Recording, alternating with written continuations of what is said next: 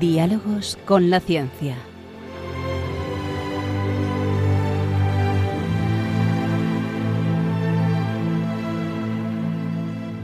Dirigido por Javier Ángel Ramírez.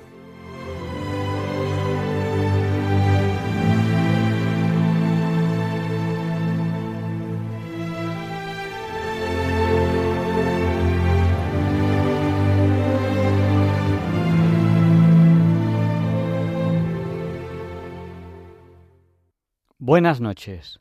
Estamos en Diálogos con la Ciencia, el programa para ti, que sabes que la verdad existe y la buscas. En Red María, gracias a Dios, todos los viernes en sus dos primeras horas. Saben que en verano estamos haciendo programas especiales. Hemos hecho dos programas seguidos con mesas redondas. Y aún nos quedan, nos quedan más mesas redondas. Pero hoy queremos hacer una pausa, por eso, por eso de que los programas de verano son diferentes, son especiales. Hoy queremos centrar el programa en ustedes. Hoy les vamos a dedicar un poquito más de tiempo, les vamos a dar paso en las llamadas, vamos a intentar interactuar un poquito más con ustedes, porque las mesas redondas, que fueron densas, fueron interesantes, pues nos dejaron poco, poco tiempo para que ustedes participasen en el programa. Así que hoy vamos a compensar un poco eso y vamos a, tener un programa un poquito más tranquilo, un poquito más, más abierto. Hoy entrevistamos a quién? A Alicia Perris. Enseguida les hablaré un poquito de ella, pero les empezaré diciendo que es una persona centrada en letras y con ella vamos a hablar de alguien centrado en ciencias. Sí, porque es una persona que escribió un libro sobre Isaac Newton, escribió una biografía sobre Isaac Newton, nos puede, nos puede aportar mucho. Es una persona curiosa, cuando, cuando he visto su, su currículum, currículum pues muy centrado, pues yo diría en disfrutar, en disfrutar de las letras y, claro, sin querer también de las ciencias. Así que hoy entrevistaremos a Alicia Perris. Les daremos paso también a ustedes, a, los oyentes, para que participen en directo eh, en el programa, si, si, así lo consideran. Y, y bueno, ya saben que en cualquier momento puede interactuar con nosotros. ¿Cómo? A través del WhatsApp. Nuestro WhatsApp es el del 8. Recuerden que 8 por 8 es 64, pues nuestro WhatsApp es el 64 9 8 8 8 8, sí, son 4 8, 7 1 que también es 8. 64 9 8 8 8 8 7 1. Nos saludan ya muchas personas a través del WhatsApp. Ahora mismo nos está saludando María Jesús de Madrid, Gustavo desde Oviedo. Está también enviándonos un abrazo de Pedro y Maite que nos envían un abrazo muy fuerte. Rosario, de Sevilla. Pilar, de Coria, que me ha escrito y no le he respondido. A algunos respondo, os voy a saludar, pero no me da tiempo casi a responderos. Bienvenido, de Vilaseca. Rafael, del Puerto de Santa María. Antonio, de Galapagar. Carmen y Pepe, de Santander. Juan Antonio, de Vilafranca de los Barrios. Raúl, de Santander.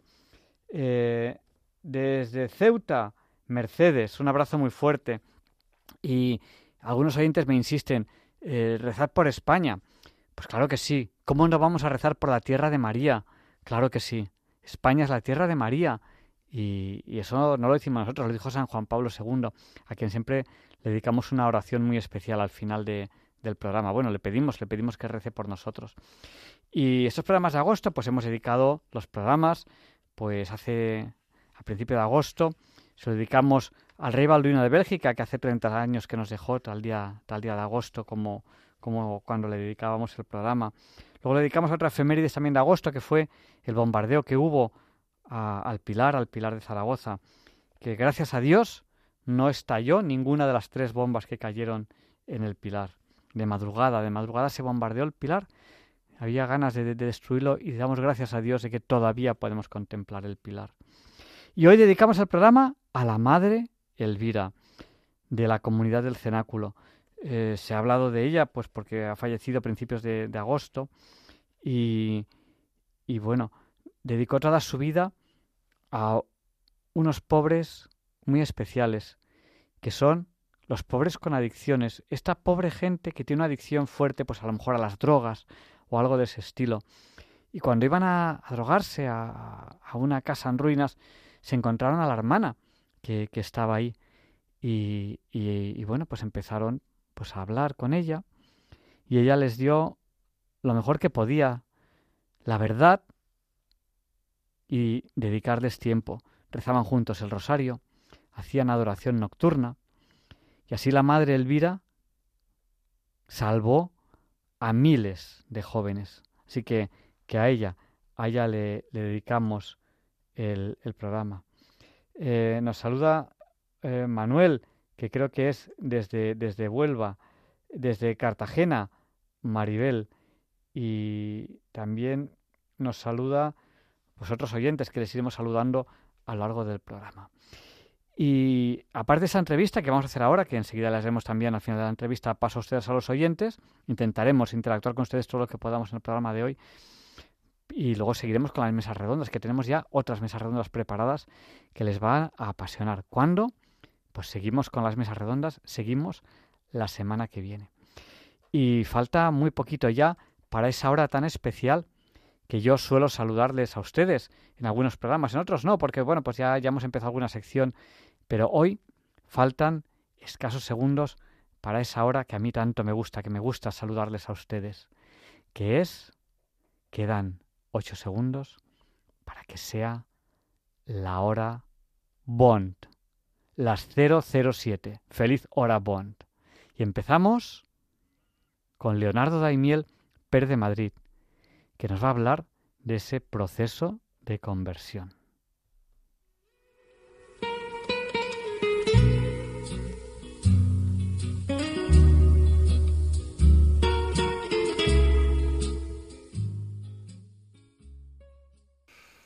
Buenas noches, queridos oyentes de Radio María. Soy Leonardo Daimiel y me alegro de estar aquí con ustedes una vez más. Hoy les voy a leer en Pensar y Sentir un extracto del texto sobre el proceso de la conversión cristiana, cuyo autor es el escritor Segundo Galilea, nacido en Santiago de Chile hace 95 años. Dice así, la conversión cristiana es un proceso evolutivo, con avances y retrocesos, que rara vez se da de un día para otro porque rara vez cambiamos nuestro modo de vida y de pensar de un día para otro. La conversión cristiana es un proceso y no una instancia. Es una línea recta y no un punto de la recta. La conversión es adecuarse a los valores que Cristo enseñó, que nos arrancan el egoísmo, la injusticia y el orgullo es el fundamento de toda fidelidad cristiana en la vida personal, en el apostolado o en los compromisos sociales, profesionales y políticos.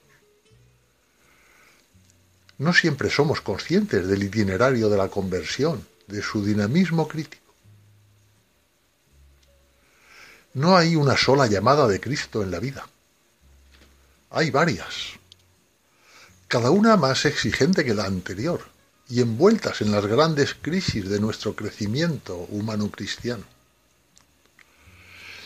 El Evangelio nos muestra este proceso crítico en los discípulos de Jesús, tal vez con más relieve que en otros en el éxodo espiritual de Pedro. Podemos situar la conversión de Pedro al seguimiento de Cristo a partir de la pesca milagrosa que nos relata Lucas, en un texto bien conocido.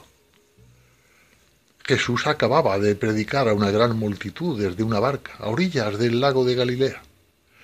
Y entre sus eh, oidores estaban Pedro y algunos otros futuros apóstoles. Hasta el momento habían seguido a Cristo de lejos, en medio de sus trabajos de pesca, sin haber sido llamados todavía a su seguimiento más directo.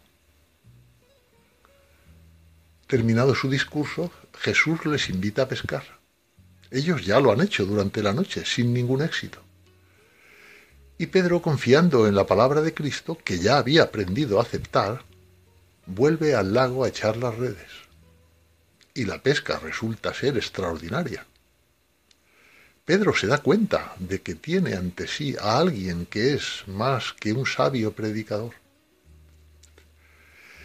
Y esto contrasta con la conciencia de sus propias limitaciones y desencadena en él un conflicto. Arrodillado ante Jesús le pide que se aparte porque él es un pecador. Pero el Señor aprovecha esta crisis en la conciencia de Pedro para llamarlo a la conversión. No temas, de ahora en adelante serás pescador de hombres. El signo de su conversión y la de sus compañeros es que lo dejaron todo y siguieron a Jesús. A primera vista parece una conversión total. Pero a través de las actitudes de Pedro en el transcurso de la vida pública de Jesús, podemos percibir que su itinerario como convertido nada más que estaba en sus comienzos.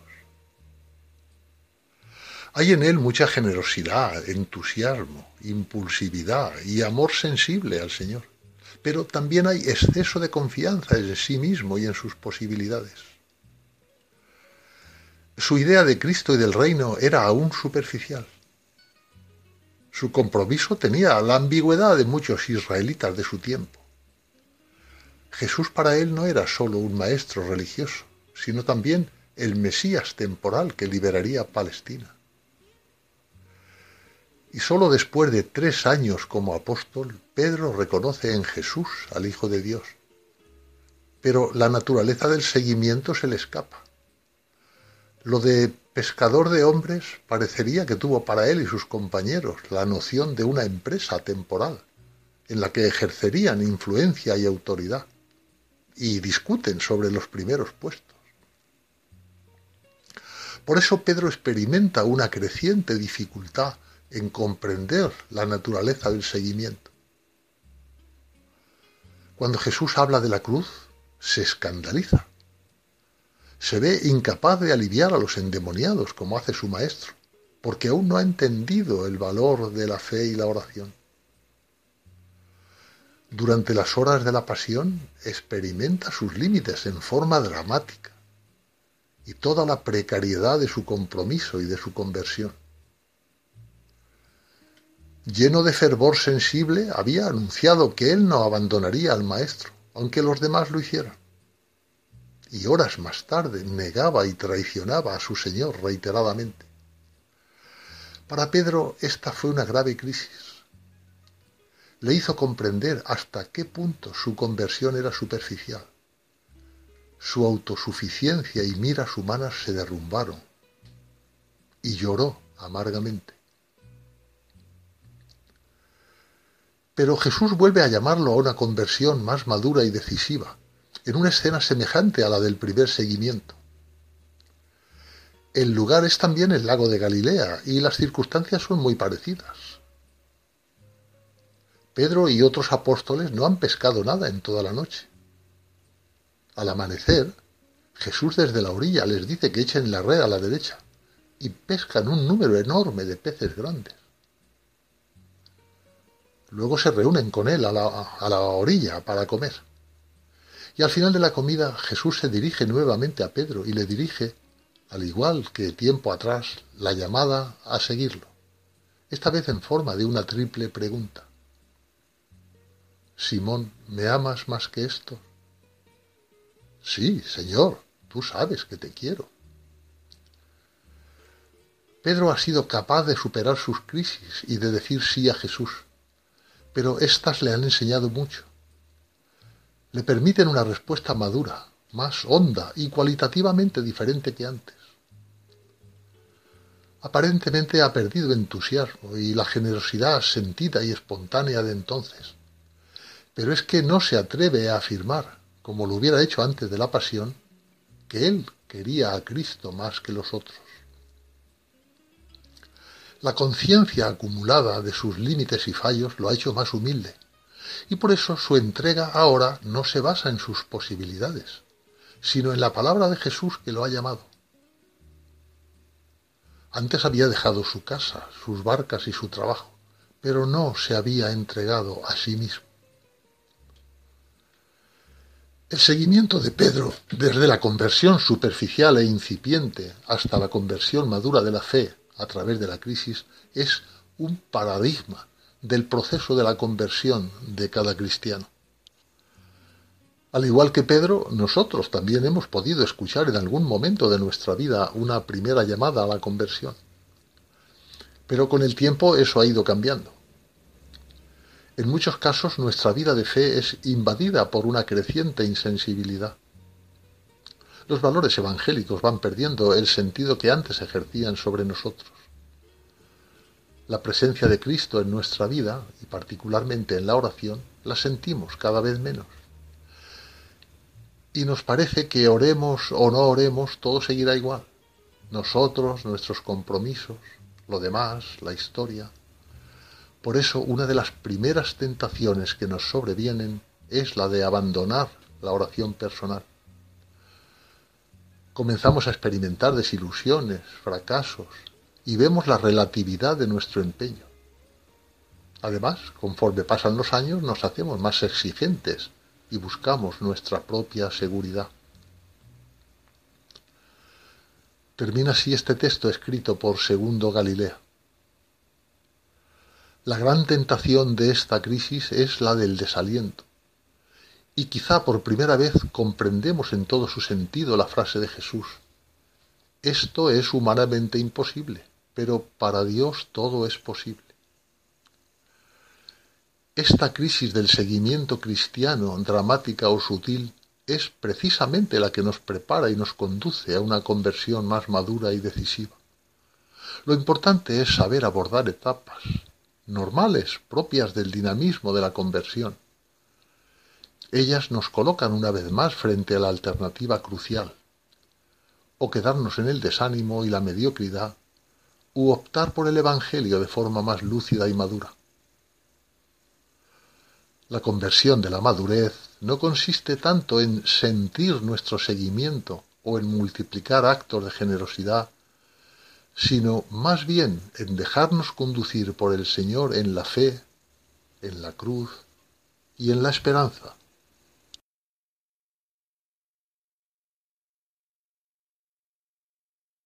Gracias, Leonardo Daimiel Pérez de Madrid, por habernos ayudado hoy a pensar y sentir. Y vamos allá con la entrevista de la semana.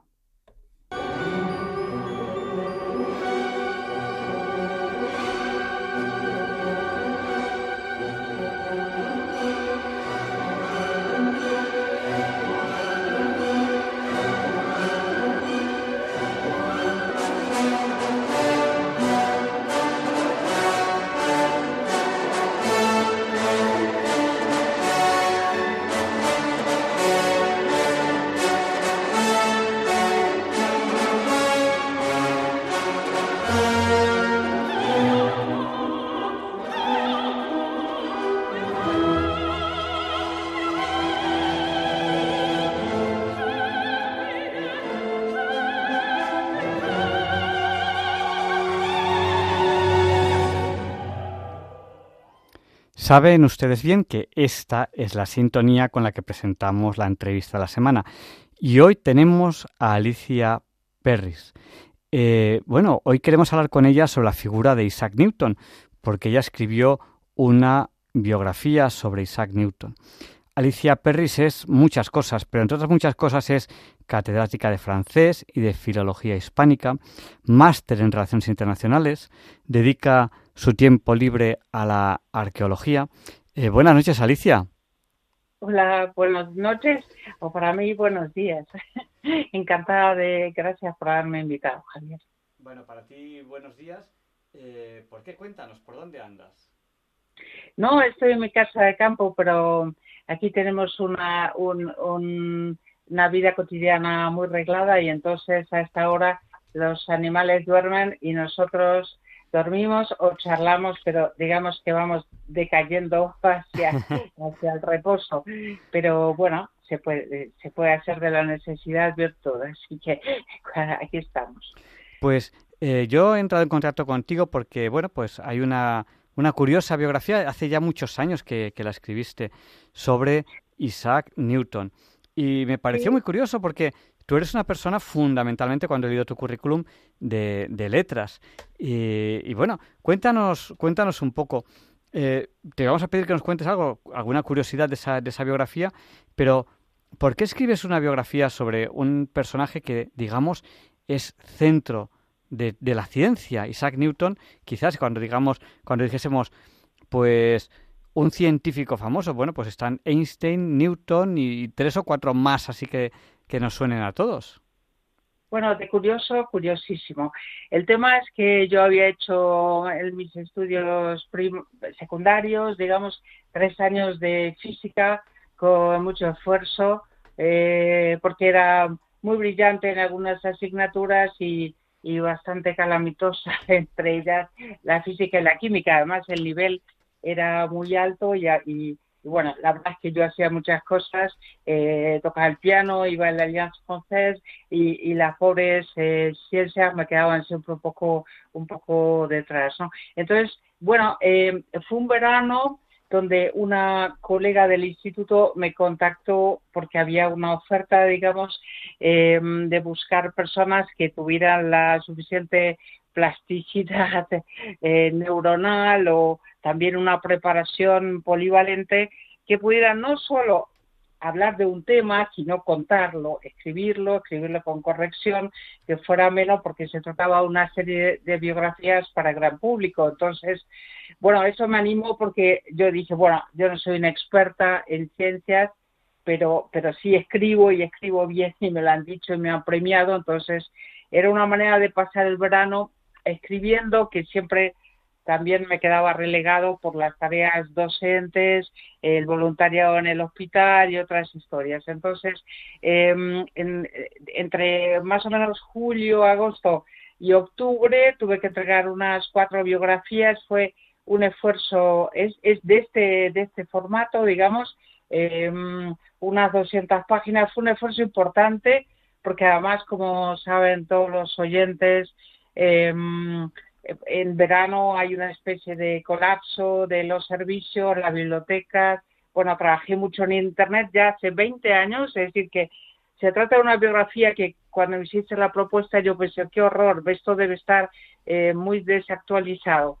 La cuestión es que la estuve releyendo y, mm, bueno, no me pareció tan desactualizado porque ya había visitas a Internet y, y las palabras preliminares que encabeza la biografía em, me, parecen de una vigencia eh, en la relación con, el hecho histórico. También era una historia de, una gran figura histórica, no solo científica, y yo lo veía también como eso. Y además Newton, eh, la biografía esta ya, eh, digamos que yo he recuperado hace 10 años los derechos estoy pensando reeditarla.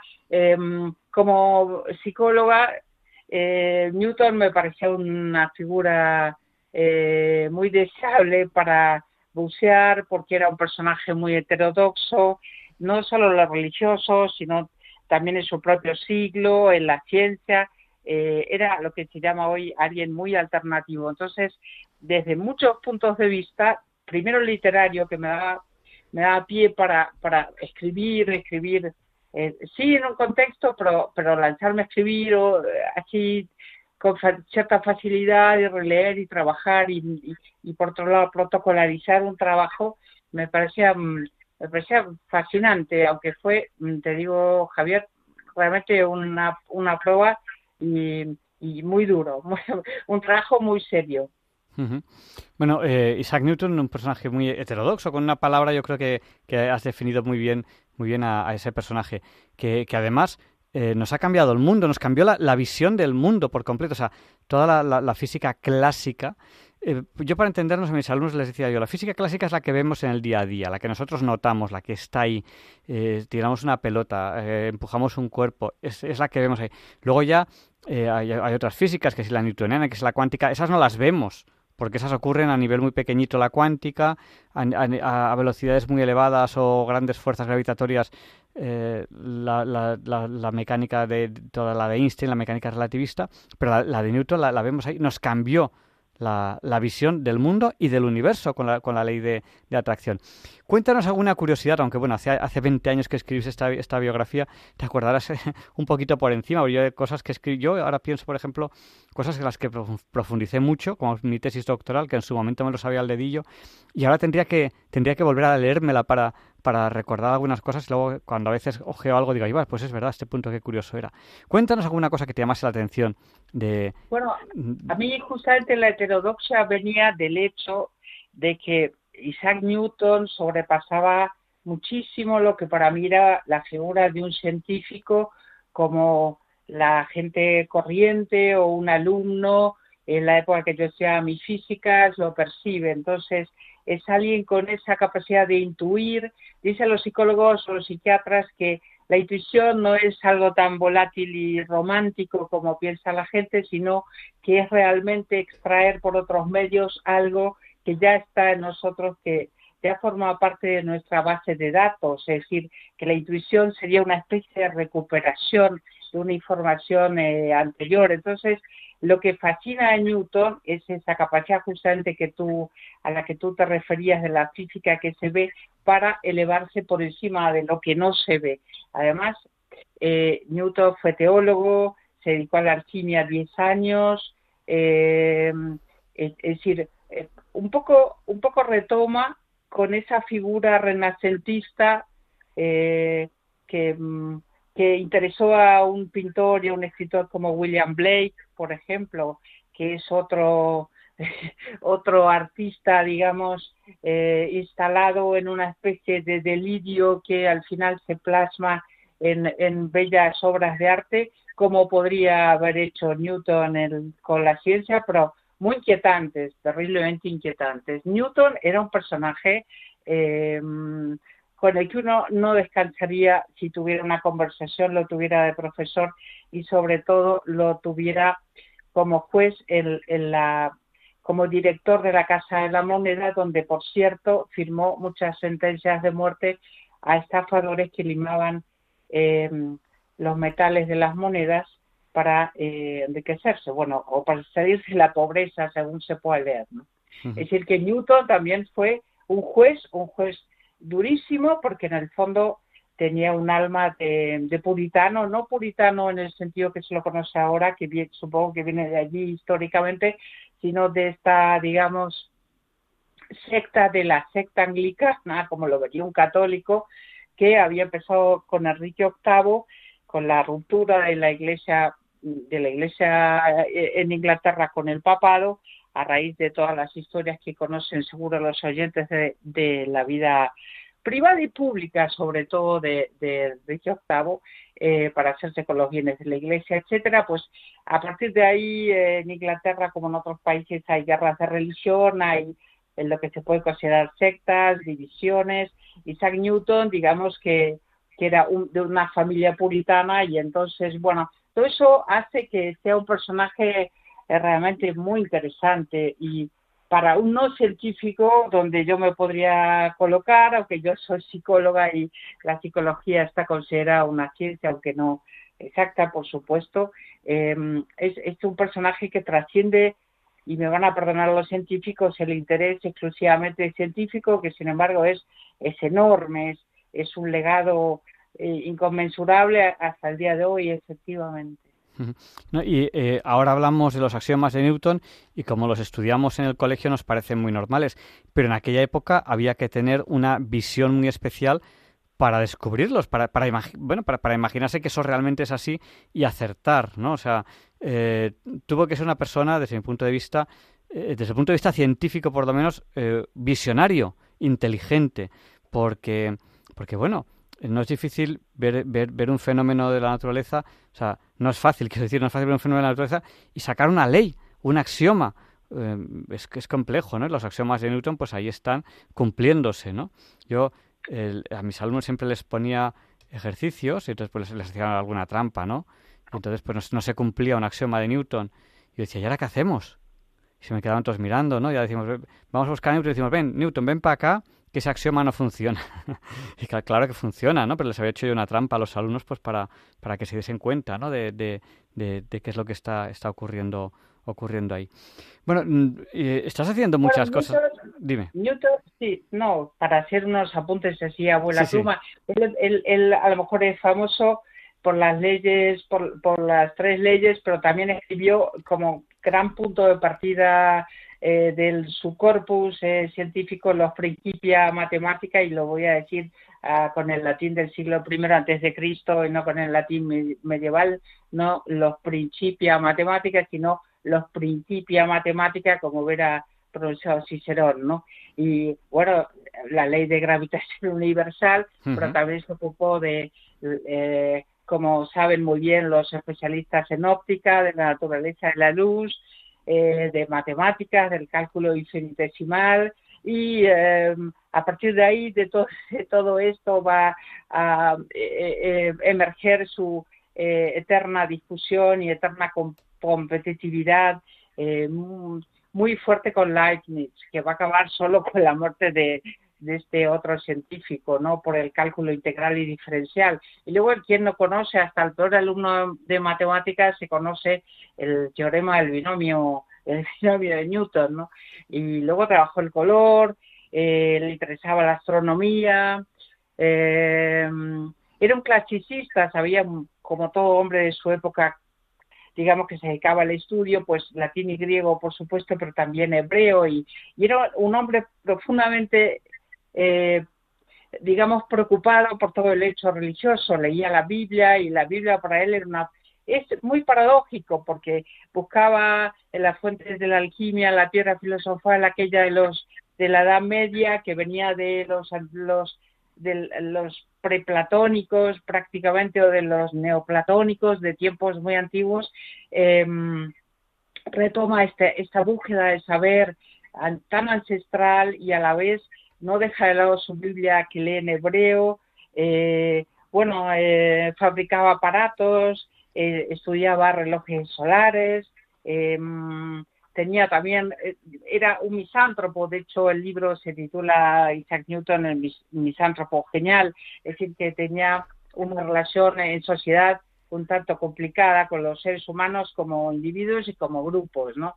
Una famosa relación con un amigo, alumno, que, mm, que se estropeó y que lo dejó bastante compungido, una única novia adolescente y una familia como punto de partida que dirían hoy los expertos, digamos, eh, desestructurada, ¿no? En su su padre falleció cuando él había nacido, eh, su madre se volvió a casar, tuvo otros hijos, a él educaron otros familiares, tiene esta sensación siempre de no pertenencia, ¿no? Eh, a un lugar, e, esa relación también ambigua con el Trinity College, cuando realmente también parece que pertenecía y está bastante probado a la corriente arriana al siglo IV, eh, la época que si no recuerdo mal fue fue perseguida y asesinada Hipatia, es decir, estamos en un paleocristianismo muy conflictivo que de pronto eh, resurge en el siglo XVII, que es el siglo que prepara el siglo XVIII de la enciclopedia. Es realmente una historia que a mí, desde el punto de vista histórico, también eh, filosófico, me parece, me parece espectacular. Newton da pie para todo tipo de investigaciones, ¿no? Me gustaba mucho la. Tiene un libro de óptica, Optics, eh, inventó el telescopio refractor. Y bueno, de hecho, Max Planck y Albert Einstein, eh, como tú decías de Einstein, eh, son, son sus hijos, ¿no? fue reconocido, además, está enterrado en la abadía de Westminster, que no, no está, no descansa allí. Si es que descansa el pobre Newton finalmente, después de toda su ajetreada vida personal, profesional, como sabio. Em, fue nombrado caballero por la reina Ana, que fue una reina también muy peculiar, ¿no? Eh, la reina Ana Estuardo. Es decir, yo creo que tiene una vida novelesca y eh, intuitivamente seguro que a la hora de decir hacer ese libro vi también, porque soy de letras, como la gente insiste en decir, nadie es de puramente de letras o de ciencias, todos estamos conformados con un tiempo, una historia, una sociedad, unas influencias. Eh, yo creo que ahí vi la novela, el personaje de una novela, fantástica, ¿no? Con muchos personajes y, y con, con, una historia que se bifurca, como decía Borges, ¿no? Como, como los caminos que se bifurcan, ¿no? A mí que me gustan los telescopios, eh, tengo varios telescopios que, que, son los refractores, que dices tú que, que yo, yo, les llamo el telescopio newtoniano, porque también se le llama así, el, el, el, el, telescopio que tiene el, que tiene el espejo, el refractor, se, le, se llama también el, newtoniano. Y, y, bueno, es increíble, ¿no? O sea, es increíble cómo, cómo puede inventar todo, todo, todas esas cosas, cómo puede saber de todo. Una persona, eh, yo por eso, cuando yo, cuando yo veo personajes históricos de la ciencia así, eh, yo, me, yo me quedo alucinado, digo, o sea, cómo puede saber de todo, mm, de to bueno, de todo o de muchísimo, ¿no? Y, y, bueno, es un personaje realmente cautivador. Eh, ¿Se puede encontrar esa biografía o, o, ahora mismo ya no? ¿no? Porque como pasaba hace, esa, 20... esa, biografía todavía se vende. Yo la verdad es que como soy, eh, bueno, tengo muchas cosas siempre entre manos, eh, un sobrino me dijo que esa biografía se seguía vendiendo.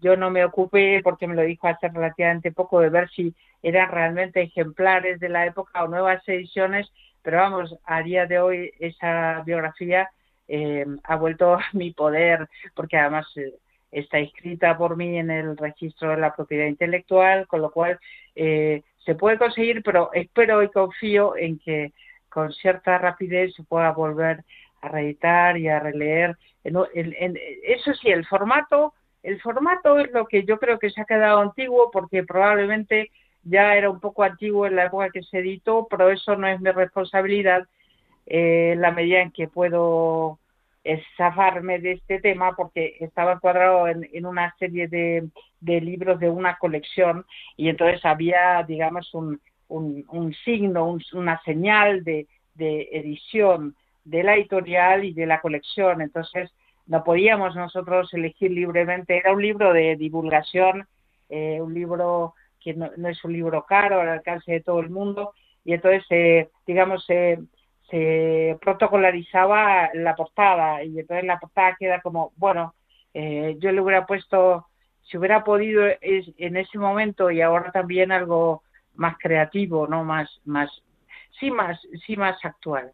Eh, el texto yo creo que hay que revisarlo claro a lo mejor se puede eh, puntualizar otras alguna otra cosa pero pero bueno el formato estaría bien y creo que creo que me daría placer ver a este hijo un poco un poco abandonado que que todo el mundo pregunta pero este es, es hijo también tuyo porque, por, por el tema justamente no pero bueno de hecho se, se vendieron eh, mu muchos ejemplares de estas colecciones en Hispanoamérica. Esta esta no sé si no más que aquí incluso se vendieron muy bien y se exhibieron en, en ferias de libros importantes de, de Sudamérica. Lo sé porque eh, amigos que tengo en otros países han llevado personalmente ejemplares a estas ferias y se han, se han vendido. Es decir, que es, son unos libritos, como diría alguno, que, que sin embargo han tenido, bueno, cierta contribución, digamos, a un saber popular. Y en cuanto, y ya, ya enlazo con lo que decías de cómo sabía tanto, porque yo creo que ya que tú y yo somos docentes, porque uno, tú sigues en la docencia y, y uno no se jubila nunca de ser docente de ser jubilado, como no se jubila nunca de ser embajador, pues igual. Eh, yo creo que ya que hablamos entre docentes, podríamos decir que sabía mucho porque le enseñaban mucho a, a, esta gente también. La educación en, esto, en estos tiempos era fantástica. Eh, había muchísimo analfabetismo, pero a los que se educaba y tenían esa oportunidad y esa esa suerte, digamos, o se los educaba muy bien. Entonces, eh, aquella educación eh, eh, de, del trivio en el cuadrillo se había superado y, y bueno, y, y un, una persona educada en esa época era era algo importante, no una educación adocenada como se suele dar en la actualidad en casi prácticamente todos los países y hay que buscar y rebuscar para seguir eh, encontrando una educación que permita que una un ser humano desarrolle todo su, su potencial, ¿no? Porque a veces, bueno, eso es como somos el cerebro humano es un también es una máquina, ¿no? Y, y, somos tautológicos, sacamos lo que lo que nos ponen dentro, no podemos sacar de la nada, ¿no? Salvo algún genio de vez en cuando, pero incluso los genios siempre tiene unos buenos puntos de partida. ¿no? Entonces yo creo que Newton fue una persona que a la que se educó bien, a pesar de sus problemas familiares, eh, tuvo una educación. De hecho, su madre lo mandó a una granja a cuidar una, una granja y, se dio cuenta ella misma que, que, eso no, no, no que no servía para eso, lo devolvió a las clases. ¿no? Eh, Estamos entrevistando a Alicia Perris, con ella estamos hablando de, Newton, porque ella ha escrito una biografía sobre Newton, y vamos a dar paso ya a los oyentes porque se va el tiempo volando, eh, ya es la una menos, menos 20 minutos. Si quieren participar ahora, en directo en el programa, cojan papel, cojan bolígrafo, porque tienen que llamarnos. ¿A qué número? Al 91 005 94 19. Se lo repito, por si no tenían a mano papel o bolígrafo. 91 005 94 19. Y aprovechamos porque nos han saludado también a través del WhatsApp, nos han pedido que les saludemos para saludar a Vicente de Mataró, eh, a Pilar de Cáceres, a Salvador de Mallorca, a Luz de Ronda y a José de Alboraya. Y vamos a dar paso a esta primera llamada que tenemos que nos ha llamado al 91 005 94 19. Buenas noches, eres bienvenido de Vilaseca. Cuéntanos. Un momentito. Bienvenido, bienvenido nacido en Reus. Nací en Reus. Al ladito de eh, Vilaseca. buenas noches, bendiciones, paz, salud y amor y, igualdad. Que le quería hacer una, eh, buenas noches Javier Ángel y buenas noches profesora. Le quería hacer una pregunta, porque yo soy un enfermo mental pero creo que soy un poco listillo. Bueno. Entonces, eh, eh, la pregunta es, ¿qué es lo que viaja a la misma velocidad que el sonido y la luz? Pues te, respondemos a, través de las ondas. No, pero es que no ha acabado, no ha acabado ah. todavía. Quería, quería hablar, quería también que ahora me responderá. Le voy a acabar lo que quería decir. Que sepan que por, por culpa, por culpa de la letra, de la letra mal dirigida, que todo viene de la Torre de Babel, que el hombre quiso llegar a Dios, eh, vienen las guerras han venido las guerras mundiales de la bomba atómica y todo por la ambición del poder del dinero, la, la, la riqueza, pero Dios es justo y está obrando, está haciendo milagros ahora mismo. Y ya está, solo, solo quería decir eso. Pues muchas gracias. buenas noches y, bendiciones a todos los radio oyentes, todo el que lo esté escuchando. Muchas gracias y buenas noches. Buenas noches. Pues Alicia, perdóname que te he dejado a la espera sin querer, porque teóricamente cuando, cuando damos ya, cuando pasamos llamada a los oyentes nunca te dejamos a, la espera. Eh, estamos ya, tenemos, eh, no sé si tenemos alguna llamada más que nos llama el 910059419. ¿Qué le decimos a Alicia a este oyente sobre que viaja a la velocidad del sonido y de la luz. Yo, yo le voy a dar un poquito de respuesta física. No sé si tú quieres comentar alguna cosa. Pues yo eh, como siempre hay que tener una, una carta en la manga, como se dice vulgarmente. Yo había preparado y que creo una cita de una autora, una escritora que me encanta, que escribió, que todos la conoceréis, Memorias de África, Karen Blixen, que mm, eh, dice una cosa que yo creo que vale para todo y que puede ser aplicable también y que en el momento de la despedida ya estará ya estará hecha esa despedida. Em, Karen Blixen eh, se pregunta, ¿qué seré yo cuando deje de ser la persona que me creía? La respuesta más exacta a esa pregunta será un ser humano, puro y simplemente un ser humano, o también tenemos fantasía, inventamos cosas y donde quiera que estamos siempre ocurre algo. Eh, el querido oyente con el que no he podido ligar en el mejor sentido del, musical, no eh, conectar, eh, creo que a lo mejor le puede valer esta, esta respuesta un poco para todos los usos, pero, pero me gustó porque está en el libro, además, y, y bueno, Blixen era otro personaje particular y en el, un momento también una fabricante de mundos, ¿no? Como, como creo que lo fue, de, mundos especiales y alternativos, como creo que lo fue Isaac Newton, ¿no? En lo científico y en muchas más cosas. Pues eh, yo, eh, al, oyente, que es una persona que yo sé que es muy, que, es muy espiritual, ahora, le volvemos a, dar paso, y, al ser muy espiritual, pues, pues hace, hace unas reflexiones pues, que son, son muy, conceptuales y, yo se lo agradezco de corazón. Eh, desde el punto de vista de Newton, Newton es un poquito más, más práctico ¿no? cuando, cuando, habla de, cuando habla de física, las leyes, las, es un poquito más, más práctico. Entonces, la, velocidad de la luz es algo tremendamente rápido. Se, se, se cree todavía que, que, es lo más rápido que hay en el universo, aunque hay grandes misterios, ¿no? Hay, parece ser explosiones de estrellas que parece ser, parece ser que hay cosas que van por encima de la velocidad de la luz y ahí hay unas dudas sobre, sobre qué ocurre ahí, ¿no? Incluso se, se plantea desde el punto de vista de Einstein que en esos momentos, en esas zonas, ocurran cosas que ahora mismo no podemos entender, como que el tiempo va hacia atrás. Son, son cosas muy raras, ¿no?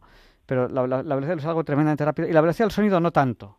La velocidad del sonido es, es, es más lenta es más lenta comparado con la velocidad de la luz, ¿no? En forma de que podemos ver el rayo al instante y el sonido tarda, tarda en llegar unos segundos, que así podemos medir la, la distancia, ¿no? Unos, unos 300 y pico metros por segundo es lo que recorre el sonido y la luz en nuestro mundo lo podemos considerar instantáneo. Es algo tan rápido, tan rápido que se puede considerar instantáneo en nuestro planeta. Pues Alicia, vamos a, terminar ya, la entrevista. Le damos un, un momento paso a, Bienvenido, que nos comente alguna cosa, y despedimos contigo la, entrevista. Bienvenido. quiero, quiero, despedirme con las noches de San Lorenzo y las Perseidas, que han sido fantásticas y que nos demuestran, a pesar de todos los pesares, que las constelaciones nos siguen acompañando, como Newton. Sí. Gracias eh, eh, sí, pero espera, espera. esta oportunidad. No, cuelgues todavía, que pasamos, si, si, te parece bien, pasamos un momentito a bienvenido y, ya nos despedimos nosotros. Por supuesto. Bienvenido. Sé breve, por favor, que eh, despedimos ya. ya... Javier Ángel. Cuéntame. Javier Ángel, buenas noches, que voy a ser breve. Sí. lo primero, lo primero que es más rápido es el Espíritu de Dios cuando está ya eh, cuando se ha despertado. Y lo segundo, la vista. Luego la luz y el sonido y el tiempo fue un invento y todo todo ha sido obra de Dios todo lo que hizo Dios está bien hecho. El, todo tiene su razón de ser. Claro el tiempo curiosamente aparece en el Big Bang no según se dice ¿qué, hay antes del Big Bang no es que antes del Big Bang no existía el tiempo no existía el espacio no existía pero, cómo es posible pero cómo es posible que en YouTube salgan imágenes de cómo se formó que todo salió de la nada todo salió de un sueño de Dios. Yo leí un libro de más allá de la materia que más allá de la materia solo existe Dios. Pues nada, bienvenido. Te despedimos ya la entrevista. Muchísimas gracias por llamar. Nada, oye, que, yo, yo, yo estoy enamorado de, de, vosotros y de Radio María y de, todo. De, lo que pasa que hay tantos nombres que no me acuerdo de todos y de muchos radio oyentes que escucho entre amigos. ayer llamé 100 veces, 100 veces a entre amigos y no me lo cogen porque el, el, el, hombre este de, de, de Almería, ¿cómo es el, el hombre este mayor, el que siempre está con los arzobispos y los obispos? bueno. Bueno, bueno esta, noche, esta noche ha tenido mucha suerte, bienvenido. Mire, hemos conectado. Sí, sí, sí. Sí, pues, mire, yo, yo creo que he superado la enfermedad de la esquizofrenia. ¿eh? Si la he superado yo, la pueden superar todos. Pues nada, y, a, seguir cuidándose. he probado hecho de conejo de India con mucha medicina, que casi me he quedado autista con una, casi me quedé autista, la que no puedo dejar es la inyectable de, de, esquizofrenia de, de la de tres meses, porque porque me da, no sé, no sé lo que tengo yo en la sangre, no lo sé.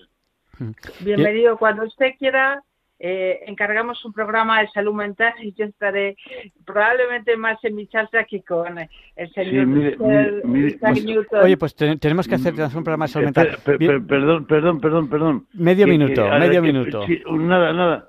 Simplemente que en, en Centro de Salud Mental de Tarragona, Rovira Virgil y en Paz, a ver si puede conectar con la doctora Pilar Casausa Matán, que fue ella la primera que la primera psiquiatra que me atendió y en el Pérez Mata está todo mi historial porque es una cosa que habría que estudiar y es un es un es un caso es un caso bueno tomamos buenas notas. No se preocupe buenas noches buenas noches. muchas gracias bienvenido. buenas noches, adiós buenas noches que tengan gracias muchas gracias. buenos sueños. bueno pues Alicia, despedimos ya la entrevista. Eh, ya hemos despedido con las con las con las con las constelaciones que, bueno, la lluvia de estrellas que es sabe, sabe, lo, sabe lo que son las Perseidas, son las las pequeñas piedrecitas que van detrás de un cometa que pasó por aquí, no sabemos cuándo, hace miles, millones de años. Sí, mm. sí, es verdad. Me encanta, me, me ha sido eh, muy sugerente a estas horas tan tempranas o tardes para mí, según se me un partener que sabe realmente física, porque no sé, tengo la sensación de que se ha construido algo a, mitad de camino entre, entre dos mundos em, que, como Isaac Newton, también puede ser interesante e inquietante también, pero para pensar, lo dejamos con, con estas ideas para, para no dormir y para dormir plácidamente. Pues nada, pues muchísimas gracias y un abrazo muy fuerte, gracias por habernos dedicado tu tiempo esta un noche.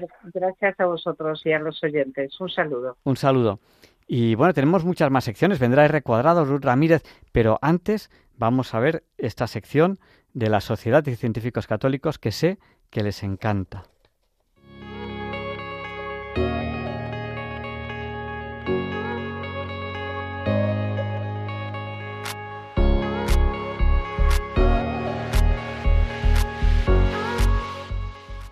Buenas noches, oyentes de Diálogos con la Ciencia. Buenas noches, Javier Ángel. Soy Luis Felipe Verdeja, trabajo en la Universidad de Oviedo en la Escuela de Minas y soy miembro de la Sociedad de Científicos Católicos de España. En esta cuarta entrega de la Biblia y los metales se quieren desarrollar algunas de las ventajas temporales que pueden vincularse a los metales bíblicos, el oro, la plata, el cobre y el hierro. Disponer de oro o plata siempre ha sido un signo de riqueza tanto a nivel personal como colectivo, propio de estados, países o regiones. En la cita de los Hechos de los Apóstoles, capítulo 3, versículos 6 a 7, se comenta que Pedro dijo a un paralítico postrado a la entrada del templo, no tengo oro ni plata, pero lo que tengo te lo doy. En nombre de Jesucristo Nazareno, levántate y anda. El inicio del capítulo 21 del Evangelio de San Lucas comenta cómo el Señor vio a unos ricos que echaban sus ofrendas y también observó a una pobre mujer que echaba allí dos monedas pequeñas. Ya en tiempos de Jesucristo se utilizaba el oro, la plata y el cobre para fabricar monedas que facilitaran la compra de mercancías o el pago de tributos e impuestos. Las monedas de más valor eran lógicamente las de oro y después las de plata, los denarios. Recordar que fueron treinta monedas de plata el precio que ajustaron en Judas con Judas Iscariote para entregar al maestro. No obstante, las monedas de la viuda seguramente eran de cobre o de cobre aleado con estaño, el bronce, que aunque de valor muy inferior a las de plata, al representar todo lo que tenía la mujer, el Señor quiso resaltarlo resaltarlo ante los apóstoles. En el curso de la historia, la utilización de estos tres metales en la acuñación de monedas de curso legal ha sido una constante. Pero al intentar realizar un análisis crítico sobre la evolución de los metales bíblicos en estos dos mil años de historia, se puede concluir que Así como en los tiempos bíblicos el valor de las monedas utilizadas como instrumentos de pago era igual o superior a lo que representaba su valor en peso, a fecha de hoy las monedas de euro que utilizamos se encuentran muy alejadas del valor intrínseco del metal que la compone. En la moneda de dos euros, bimetálica, el aro exterior de aspecto plateado es de una aleación cobre-níquel, mientras que la parte central de la moneda se corresponde con una aleación de mayor contenido en cobre, de color más amarillento. Pero esta degradación del valor del metal intrínseco de las monedas de curso legal alcanza su máxima expresión en los 5, 2 y un céntimo de euro. Aunque su apariencia pueda hacer pensar que se trata de monedas de cobre, este metal tan solo proporciona un recubrimiento superficial que evita la degradación, la corrosión del acero, del hierro, del metal base. Si se tiene la oportunidad de acercar un imán, se puede comprobar la atracción característica de los aceros ferríticos, que es un hierro con un 0,10% de carbono. Pensar, por otra parte, que si las monedas de céntimo de euro estuvieran fabricadas con aleaciones de cobre-níquel, su valor intrínseco puede llegar a superar el valor comercial y sería más sensato retirarlas del mercado. Semejantes consideraciones se pueden realizar sobre el papel moneda, los billetes, cuyo valor comercial es muy superior al del papel. Hasta en tiempos muy recientes se ha intentado mantener una correspondencia entre el valor del papel moneda con una cantidad equivalente de gramos de metal precioso, habitualmente el oro. La última gran moneda de referencia en el mercado mundial, el dólar norteamericano, ha dejado de tener su equivalencia con el oro desde el 15 de agosto de 1971 festividad de la Asunción de María. Actualmente, el valor de una onza de oro, que se corresponde con 28,35 gramos, es del orden de los 1.950 dólares americanos. Si bien el hombre moderno, con respecto al hombre bíblico, ha experimentado un extraordinario progreso material, es posible que también pueda haber perdido el sentir sobre el verdadero valor de las cosas.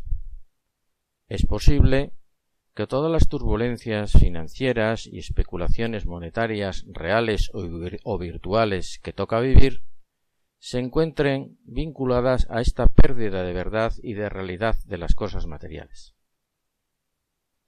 No obstante, el valor intrínseco de los metales bíblicos allí está, en la Bolsa de Metales de Londres, que diariamente marca su valor los más caros, el oro y la plata, con una unidad de masa de referencia del gramo o de la onza, mientras que para el cobre y el hierro, realmente el acero, las unidades de masa de referencia pueden ser la libra, el kilogramo o la tonelada.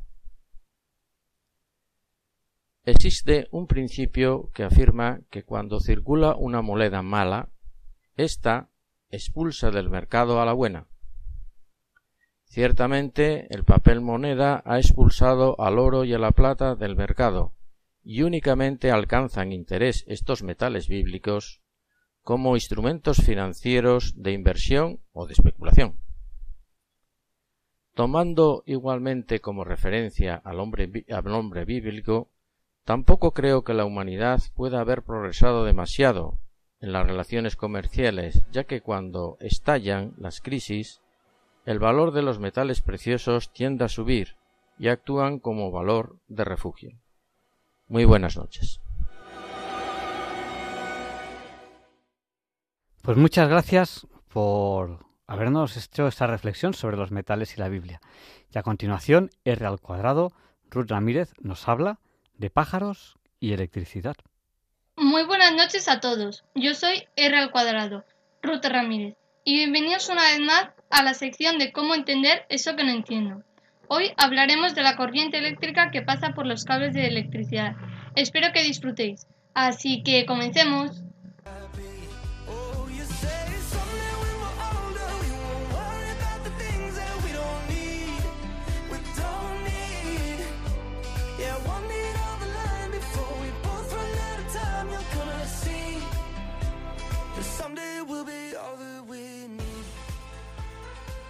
Si una persona está sujetando un cable con las dos manos, hay una corriente eléctrica que está pasando y tiene tres componentes. La corriente capacitiva. En este caso, el ser humano tiene una capacitancia efectiva. La resistiva, que esta es la resistencia eléctrica del cable. Y por último, la debida al cambio de fase entre los dos puntos de apoyo. Un cable que tiene de alta tensión tiene 500.000 voltios. Este tipo de cable sería, por ejemplo, uno que une las centrales eléctricas y las centrales de distribución.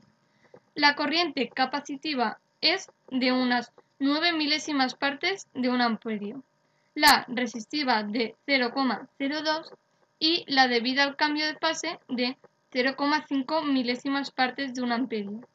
La corriente total es de unos 9,5 milésimas partes de un amperio. La electrocución o el traumatismo eléctrico es la causa del daño producido cuando un organismo entra a formar parte de la corriente eléctrica. Un hombre que toca con ambas manos un cable de alta tensión, la carga puede ser de unas 7 milésimas partes de un amperio. Esta puede ser todavía una carga soportada. Cuando llega a las 16 milésimas partes de un amperio, se ve obligado a soltar el cable. Y si supera las 30 milésimas partes de un amperio, es cuando se produce un fallecimiento por fibrilación ventricular. Si alguien toca un cable de alta tensión y ofrece un camino hasta otro cable o hasta el suelo, se producirá una descarga enorme y como no somos buenos conductores de electricidad, se producirá un aumento de temperatura que carbonizará a la persona. Cuando hablamos de la electricidad que conduce un cable, esta electricidad siempre va buscando el camino más sencillo. En este caso, el camino más sencillo es donde haya menos resistencia. El cable es un buen conductor. Entonces, recorre grandes distancias como ocurre desde una gran central eléctrica hasta nuestra casa en muy poco tiempo.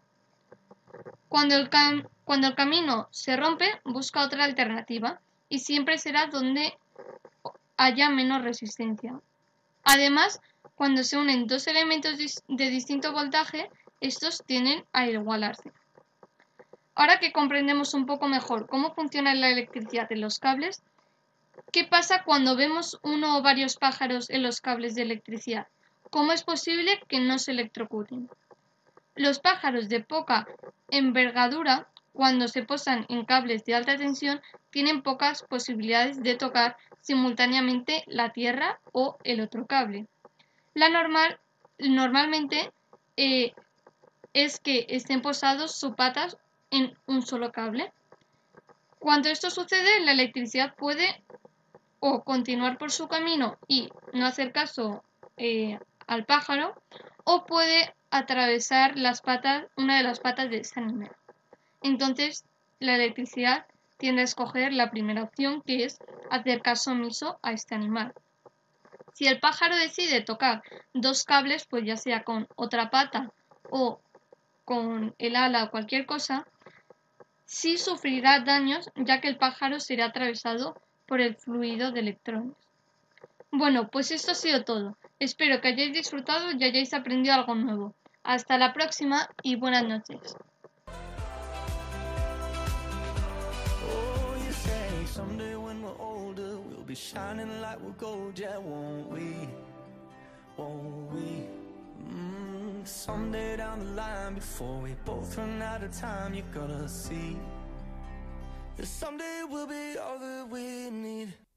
Pues muchas gracias Ruth por habernos ayudado hoy a comprender eso que no comprendemos. Y bueno, ya es la una hora peninsular, eh, una y cuatro minutos, eh, las cero horas y cuatro minutos en el paraíso canario. Me decía un oyente que recordase a Tenerife, que tiene un tremendo incendio ahora mismo. Bueno, pues recemos al Señor para que ese incendio pues se, apague pronto y no produzca, produzca el mínimo, el mínimo daño posible. Y a continuación, Luis Antequera, ahora que ya todos, todo el territorio español está en el día 18, en 18 de agosto, aparte de eh, la España de las Américas, ¿no? Como dicen algunos, que todavía está en el día, en, el día 17 de agosto, pues Luis Antequera nos explica por qué hoy, 18 de agosto, no es un día cualquiera. It's a lovely day today, and whatever you've got to do, I'd be so happy to be doing it with you. But if you've got something that must be done, and it can only be done by one, there is nothing more to say. Except it's a lovely day for saying it's a lovely day.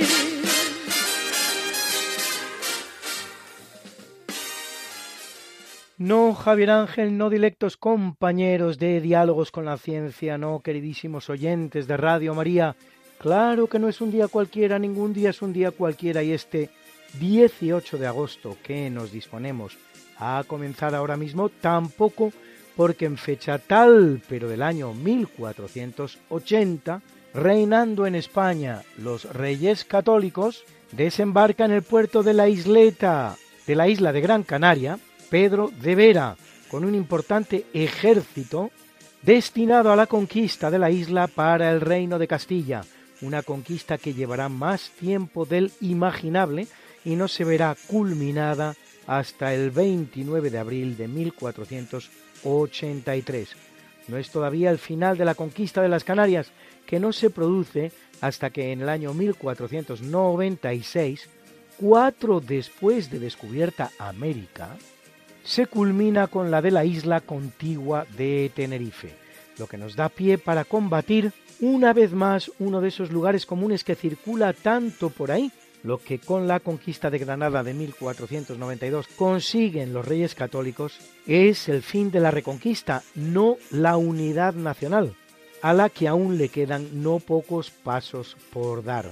Así la incorporación de Tenerife en 1496, la de Melilla en 1497, la de Navarra en 1513, la de Ceuta en 1580 y hasta la de Olivenza, la siempre olvidada Olivenza, en 1801.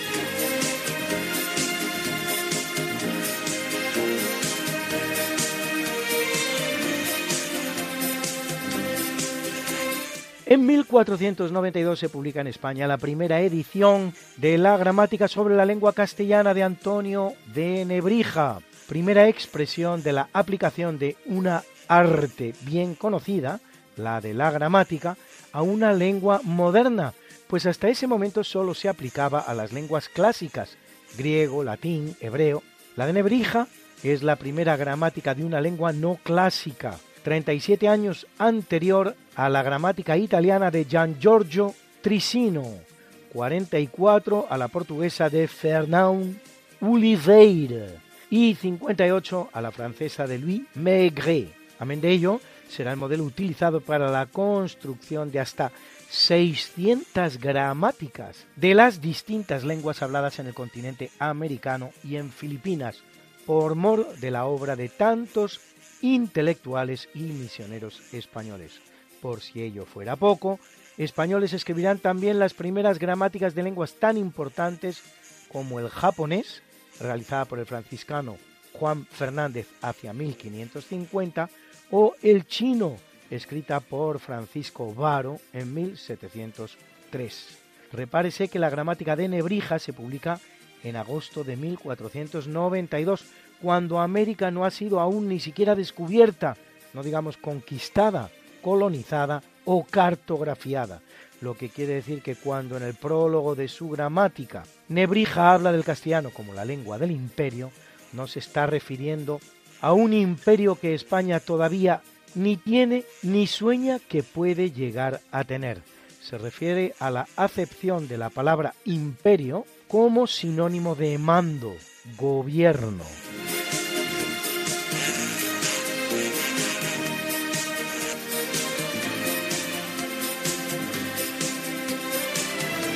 En el capítulo siempre fecundo de la conquista, colonización y evangelización de América por los españoles, que va a permitir a los indígenas americanos el tránsito del neolítico al renacimiento en apenas dos generaciones, un tránsito que a los europeos había costado 7.000 enteros años, En 1502, en medio del Océano Atlántico, el marino español Juan de Nova, al servicio de la corona de Portugal, el cual volvía de la India, descubre la isla de Santa Elena, en el centro del Océano Atlántico, hoy día británica, cuyo más ilustre huésped será el ex emperador Napoleón, exiliado en ella durante los seis últimos años de su vida, hasta que muere en 1821.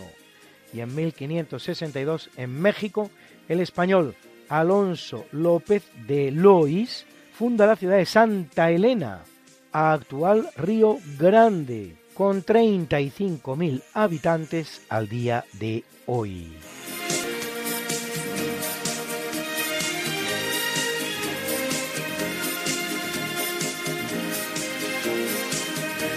En 1868 en la India, mientras observa un eclipse solar, el astrónomo francés Pierre Janssen aprecia una línea amarilla brillante en la longitud de onda de 587,49 nanómetros, lo que revela la existencia de un elemento nuevo. Acaba de descubrir el elemento que se encuadra en el grupo 18 de la tabla periódica de los elementos, los denominados gases nobles. Al nuevo elemento lo llama helio, que no es otra cosa que el nombre del dios Sol en griego. El helio es el segundo elemento más ligero y el segundo más abundante también en el universo, constituyendo el 24% de la masa de los elementos presentes en nuestra galaxia. Durante algún tiempo se creyó que el helio solo existía en el Sol, pero en 1882, 14 años más tarde, analizando la lava del monte Vesubio, el del volcán que destruyera las ciudades de Pompeya, Herculano, Eslavia y Oplontis, el físico italiano Luigi Palmieri detecta helio en la Tierra por primera vez.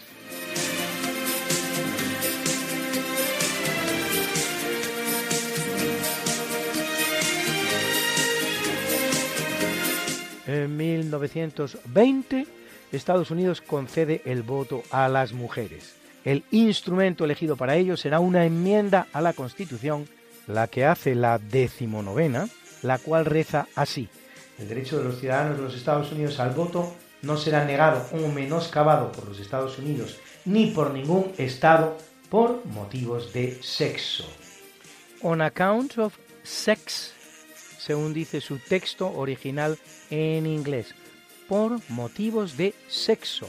Sexo, sex en inglés, y no género, por cierto, que las personas tienen sexo, género tienen las palabras. La enmienda es posterior a la decimoquinta, que había prohibido cualquier tipo de discriminación al voto basándose en la raza o en el color de los ciudadanos de los Estados Unidos, una enmienda que no había sido suficientemente eficaz para permitir que los negros votaran, pues la exigencia de otros requisitos, como verbigracia, pruebas de alfabetización o pago de algún impuesto, servían en la práctica para limitar el derecho al voto de los ciudadanos de raza negra. Habrá que esperar a la llamada Voting Rights Act o Ley de Derecho al Voto del año 1965 durante la presidencia de Lyndon B. Johnson para que efectivamente los negros tuvieran un derecho real de voto. La sección 2 de la ley dicta ninguna cualificación, prerequisito de voto, titulación, práctica, procedimiento se impondrá o aplicará por ningún Estado o subdivisión política para negar o restringir el derecho de voto de cualquier ciudadano de los Estados Unidos a cuenta de su raza o color. Lo cual es todo un reconocimiento de parte de lo que venía ocurriendo en Estados Unidos desde que, teóricamente, se otorgara el derecho a voto a las personas negras en 1870.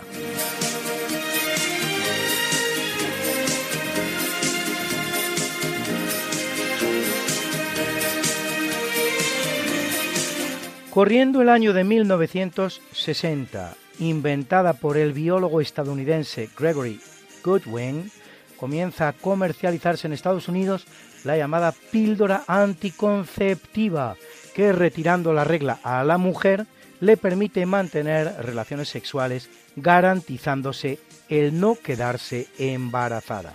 Nos hallamos a los albores de un proceso que a lo largo de lo que queda de siglo producirá una auténtica revolución sexual, con la incorporación de nuevos hábitos y costumbres por lo que a las relaciones sexuales y a la reproducción humana se refieren.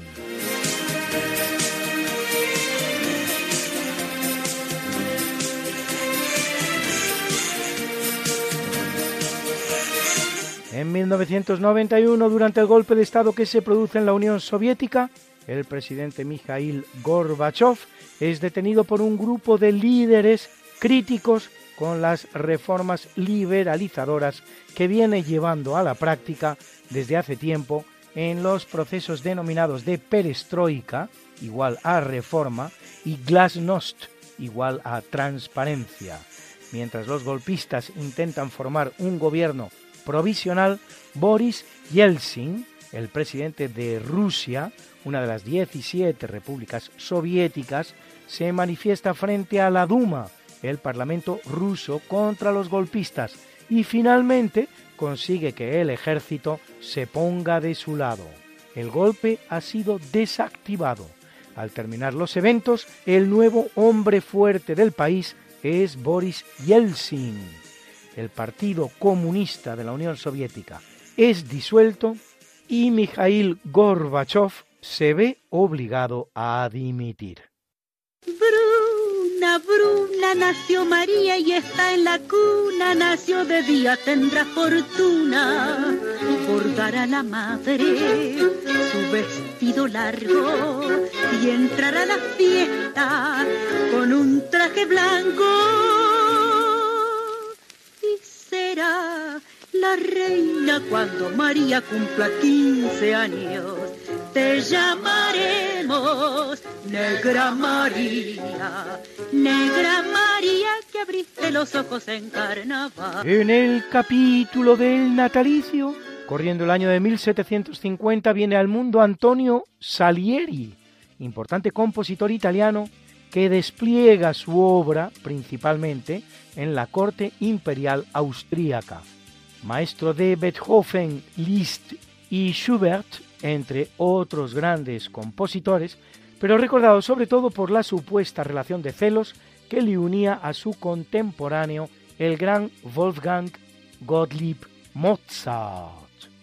Una historia que poco se corresponde con la realidad, pues de hecho Salieri había sido un buen amigo de Mozart, con quien incluso llega a componer a la limón, como es el caso de la ópera per la recuperata salute di Ofelia, y al que brindará no pocas oportunidades, como por ejemplo la de un gran protagonismo en la coronación imperial de Leopoldo II en Praga, y a cuyo hijo educará en la música ante la temprana muerte del genial compositor de Salzburgo. Compondrá un precioso requiem para su propio funeral, fue efectivamente un gran compositor cuyo nombre tenemos que separar de una vez por todas del de Mozart, para beneficio de ambos. Una breve pausa musical con Roxana. ¿Por qué te vas? Pero ustedes no se vayan.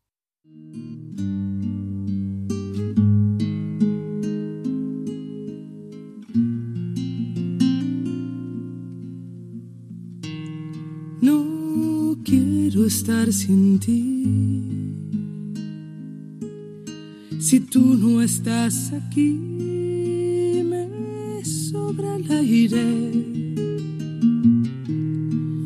No quiero estar así.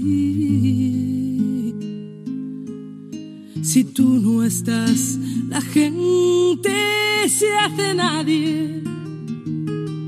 Si tú no estás aquí, sé diablos hago amándote.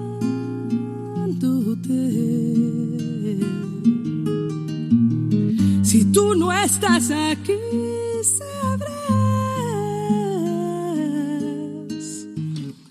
que Dios no va a entender por qué te vas.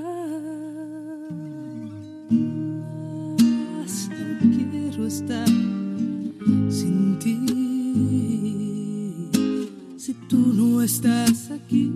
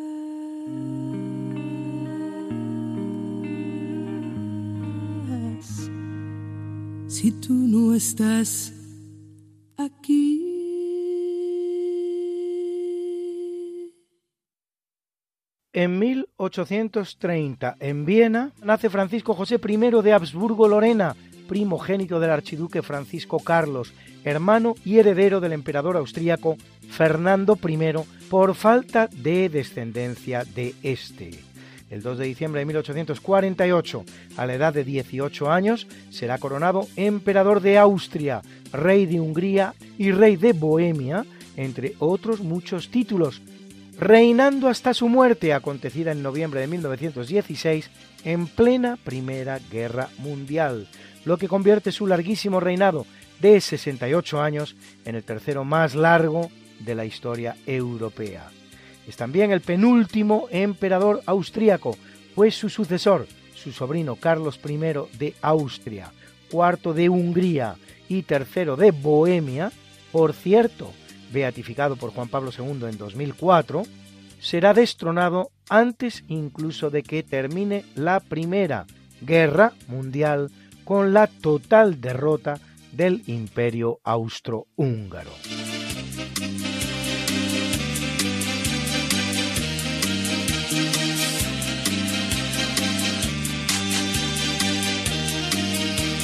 En el año 1932 nace el francés Luc Montagnier, virólogo que junto con la también francesa Françoise Barré Sinoussi, los dos del Instituto Pasteur de Francia, es el descubridor del virus del SIDA en el año 1984, Nobel de Medicina 2008, precisamente por tan importante descubrimiento.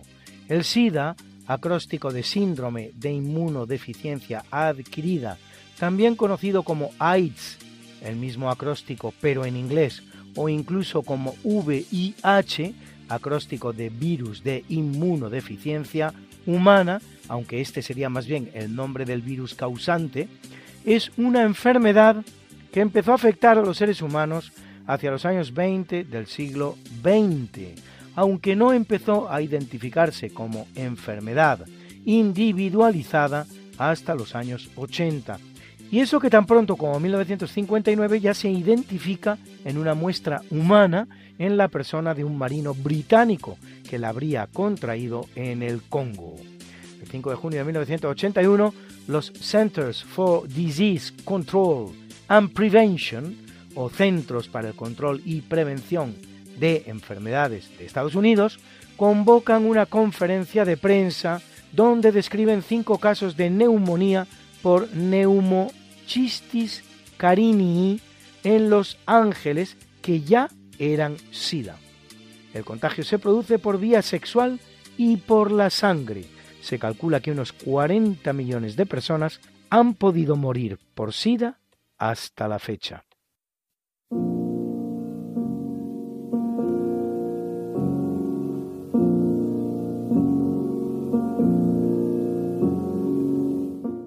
En el capítulo del obituario, en 1227, a una edad cercana a los 60 años, muere el terrorífico guerrero mongol Genghis Khan, que a partir de una serie de tribus nómadas del territorio de la actual Mongolia, creará el más vasto imperio territorial que hayan conocido los siglos, el cual se extenderá por todo Asia Central incluido China y Rusia, hasta la Europa Oriental, de unos 24 millones de kilómetros cuadrados, y todo ello a partir de un ejército muy bien entrenado y de una crueldad con escasos precedentes.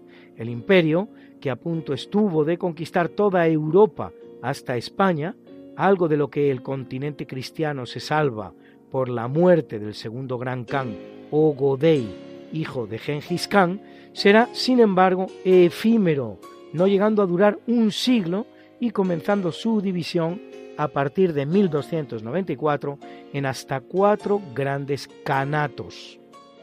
Dejará, no obstante, una importante dinastía en China, la dinastía Yuan, que durará un siglo a partir de Kublai Khan, el gran Khan que conociera Marco Polo.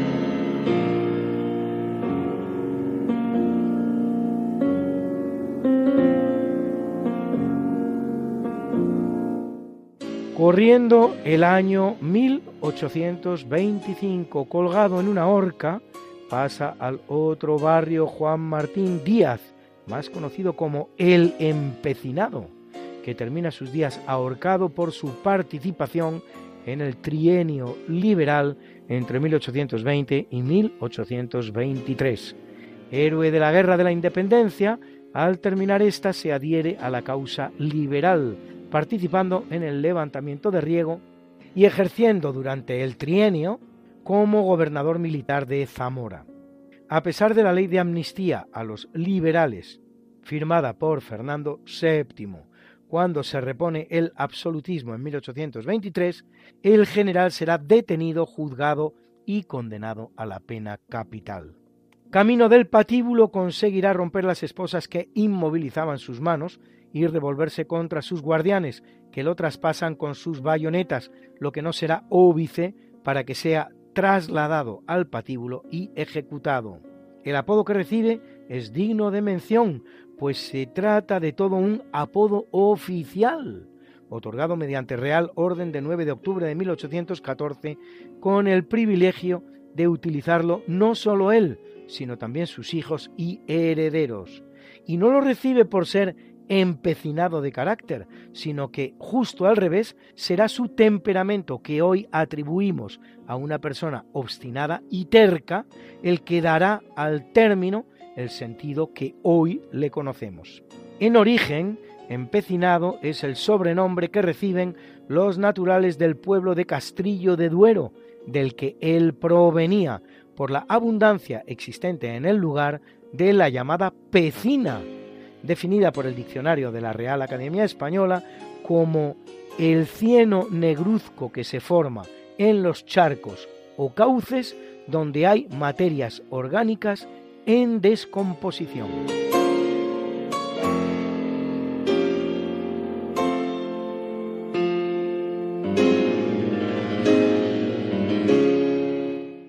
En el año 1850 fallece en París Honoré de Balzac, novelista francés y principal representante, junto con Gustave Flaubert y Henri Bayle, más conocido como Stendhal, de la llamada novela realista, autor de obras como Papá Goriot o La comedia humana. Su obra influirá poderosamente en otros autores como notablemente Émile Zola, Charles Dickens, Marcel Proust y hasta en algunos cineastas como François Truffaut o Jacques Rivette.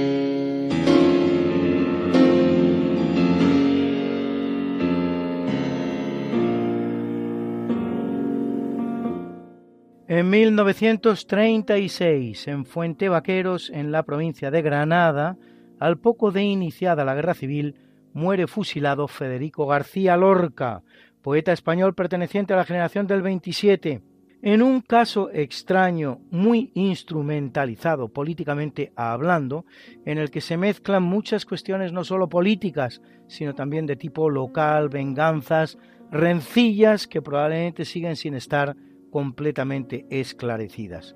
De toda su obra poética son especialmente recordados su llanto por la muerte de Sánchez Mejías o sus sonetos del amor oscuro. En su obra teatral destacan títulos como Doña Rosita la soltera y La casa de Bernarda Alba.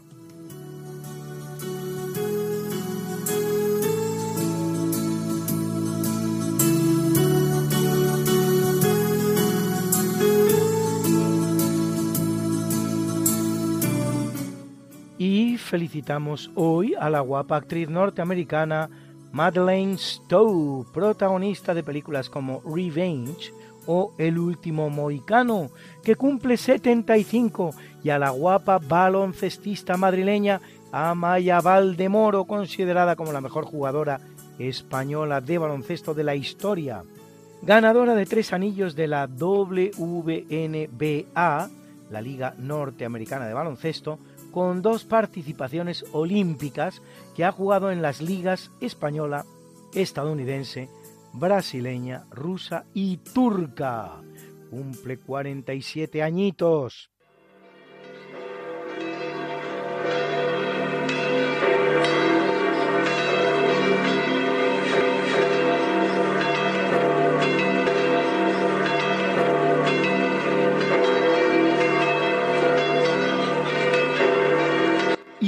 Celebra la Iglesia Católica a la emperatriz Helena, madre de Constantino el Grande, patrona de los arqueólogos, y a Agapito, Serapión, Hermas, Polieno, Filancia, Taciana, Eliana, Marciana, Floro, Lauro, Máximo, Marón, Franco, Crispo, León y Juliana, mártires, mártires, a Jorge patriarca, patriarca, patriarca. A Eonio, Fermín y Rústico, obispos, obispos, A Ezequiel Moreno, monje, monje, Y a Alipio, Inán y Elena, confesores, confesores, confesores.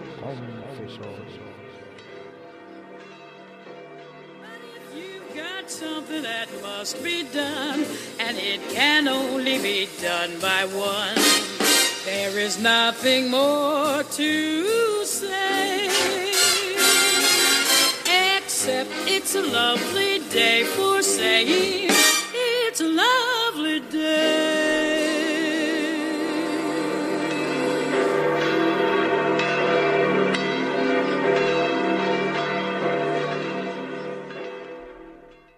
Muchas gracias Luis por esta interesante sección de historia que haces todas las semanas para Diálogos con la Ciencia. Y a continuación, el profesor José Manuel Amaya presenta la sección de Curiosidades Científicas. Buenas noches, señoras y señores oyentes. Soy José Manuel Amaya y como siempre les digo a ustedes un honor para mí dirigirme a todos ustedes desde esta emisora y en este programa. Eh, hoy les voy a hacer unos comentarios sobre todo lo que les expliqué la semana pasada. La semana pasada les di una serie de definiciones que consideraban necesarias para poderles hablar de lo que es la filosofía de la tecnología y la filosofía de la ciencia. Y digo primero filosofía de la tecnología y a continuación digo filosofía de la ciencia porque, aunque parezca raro, la filosofía de la tecnología empezó antes que la filosofía de la ciencia. La filosofía de la tecnología empezó en el siglo XIX y la filosofía de la ciencia empezó en el siglo XX, en concreto en 1922 en Viena. De modo que mm, para hablar tanto de la una como de la otra, le tuve que dar una serie de definiciones muy simples, muy sencillas. Fue primero la definición de ciencia como cultura del pensamiento. En segundo lugar, la definición de técnica. Les dije que la palabra técnica venía del griego tesne, que significaba eh, transformar una realidad natural en una realidad artificial. Les puse el ejemplo de Tales de Mileto y mm, a continuación eh, les di la definición de tecnología como cultura material en su forma de acción transformadora de la materia para conseguir una determinada finalidad. Yo les decía que puede ser ética, aética o antiética. Lo lógico y lo normal y lo correcto y lo humano es que sea una realidad ética. Y luego a, a, continuación le di también la definición de ingeniería. Y quedaron establecidas estas definiciones y ahora voy a hacerles algunos comentarios muy simples sobre mm, estas definiciones en concreto. Mm, por ejemplo, se suele, en el caso de la oratoria, se puede utilizar la palabra técnica en qué casos y la palabra tecnología en qué otros, evidentemente, ¿no? En el caso de la oratoria, una persona que habla muy bien, se expresa muy bien cuando se dirige a, un público, se le dice que tiene una técnica de la oratoria muy buena.